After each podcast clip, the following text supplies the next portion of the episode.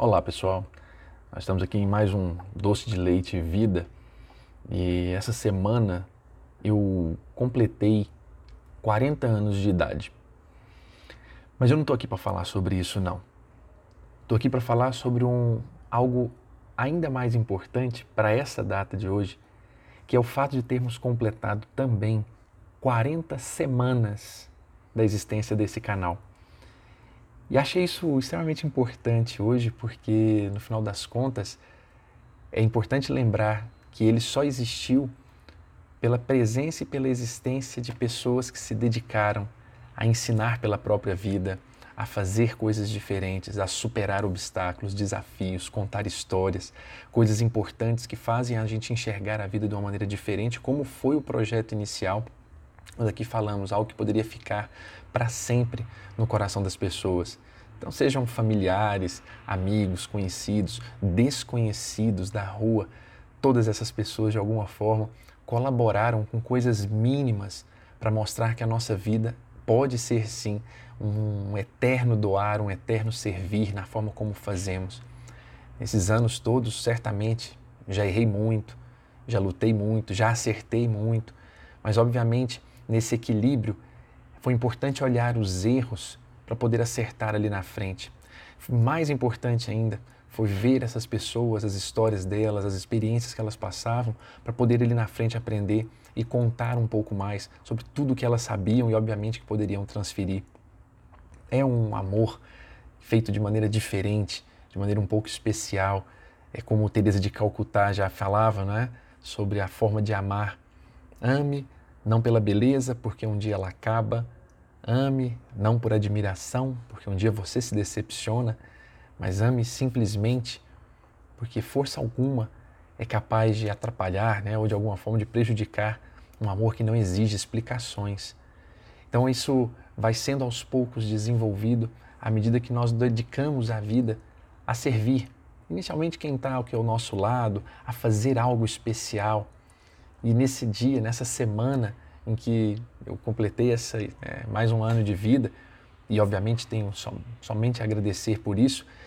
É, lembro muito de uma frase que aprendi ainda quando garoto e que me parece que se ajusta e se adequa a esse projeto que vem sendo realizado não por mim, mas por uma série de mãos de pessoas que já fizeram coisas, que me ensinaram coisas e que eu tenho aqui o objetivo apenas de transmitir. E o mais importante, pelas mãos que agora recebem esses conhecimentos e vão passar adiante, fazendo não só por si mesmas, mas por outras pessoas também. Então eu aprendi quando garoto que no dia do nosso aniversário nós não devemos esperar presentes das pessoas. Não devemos esperar. Do contrário, devemos nos esforçar por ser o presente das pessoas, por fazê-las de alguma forma mais felizes, por torná-las melhores, por tentar fazer isso. E isso não seria só no dia do aniversário, Daí então a minha gratidão por essas pessoas que dividiram o presente, deram o melhor de si para mostrarem um pouco, seja através da sua superação de dificuldades, seja através dos seus exemplos de vida, seja pela maneira como enxergaram a vida, muitas vezes dolorosa, complicada, e conseguiram traduzir isso em efeitos ou pelo menos em ações muito positivas eu não posso deixar de mencionar que, obviamente, os maiores presentes que eu tenho na minha vida certamente são meus filhos, minha esposa, minha família mais próxima, mas outros tantos presentes chegaram até mim e não posso deixar de agradecer aos amigos, a essas pessoas, aos meus professores, aos meus colegas de trabalho, a todos aqueles que comigo caminham, pois são eles, eles é que fizeram tornar possível e real a criação desse novo presente que já tem aí 40 semanas de vida. Então, no fundo, no fundo, a grande proposta que a gente vai traduzir, vem traduzindo nesses tempos, é de que quem se dedica a fazer melhor para ajudar quem está do lado e também, obviamente, quem já convive com a gente, está tentando tornar esse mundo melhor. A essas pessoas que já olham para o lado, que observam os outros, que se esforçam por fazer pelos outros, algo que em tese não faria há pouco tempo, porque só tinha um tempo para si. É como aquela velha história dos elefantes andando na savana. E os elefantes andam, caminham e vão caminhando, olhando apenas para si, porque são fortes, são potentes. Até que um dia, naquela historinha, lá embaixo, um elefante parado. Quando não estava pensando apenas nas coisas da vida que tinha, ele olha para baixo e percebe que lá no chão, aonde ele andava, tinham formigas. E muitas vezes eles andavam por ali e pisavam nas formigas sem vê-las. A partir do momento que eles descobriram que existiam aquelas formigas lá embaixo, passaram então a andar com cuidado, sempre com cuidado. E aí diz algumas as, a bela história de que os elefantes então passaram a andar com maciez, exatamente porque tinham cuidado com as formigas que ali estavam para dar-lhes tempo a desviar e conviverem pacificamente. Que nós possamos ser não como os elefantes, mas na verdade com os elefantes que descobriram que ao lado existem formigas, para que tomemos cuidado com a forma como falamos, a forma como agimos em relação às pessoas, a forma como reagimos, para que não vivamos aí apenas com as ilusões de um mundo finito, né? achando que a vida é exclusivamente viagens, passeios, riqueza, quando no fundo, no fundo, isso, essas questões que são positivas, vivermos todas elas, elas não vão, obviamente, nos entregar o melhor dos presentes da vida. Porque o melhor dos presentes da vida, sem dúvida, como já ficou claro aqui, são as pessoas. São as pessoas que estão ao nosso lado, nos entregando não só o seu conhecimento, a sua sabedoria pelos erros e acertos, mas pelo amor também que acabam nos entregando.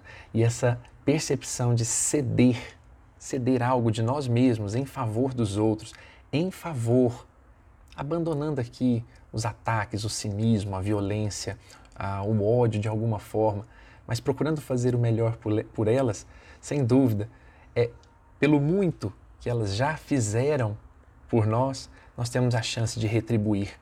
Então, que possamos retribuir todos os dias de nossas vidas, fazendo algo.